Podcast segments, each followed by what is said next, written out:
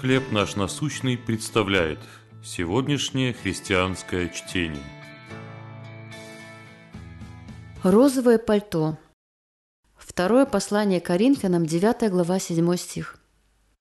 «Каждый уделяй по расположению сердца, не с огорчением и не с принуждением, ибо доброхотно дающего любит Бог». Бренда шла к выходу из торгового центра, когда ее внимание привлек розовый цвет в витрине.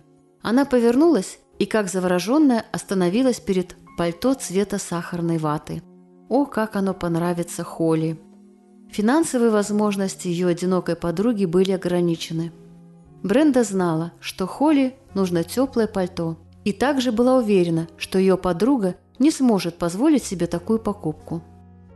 Немного поколебавшись, Бренда улыбнулась, достала кошелек и договорилась об отправке пальто на адрес Холли. К нему она добавила анонимную открытку «Тебя очень любят». Идя к машине, Бренда чуть ли не танцевала от радости.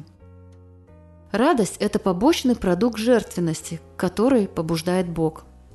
Обучая Коринфян искусству щедрости, Павел писал «Каждый уделяй по расположению сердца, не с огорчением и не с принуждением, ибо доброхотно дающего любит Бог.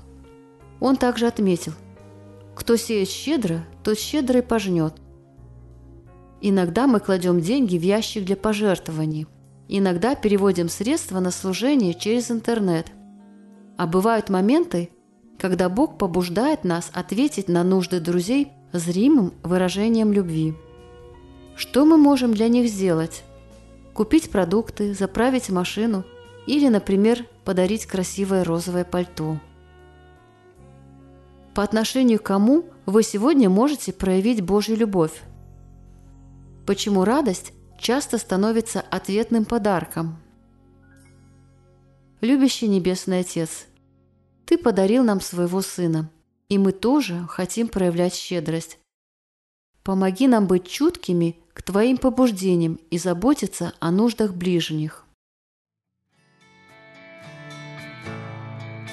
Чтение на сегодня предоставлено служением «Хлеб наш насущный».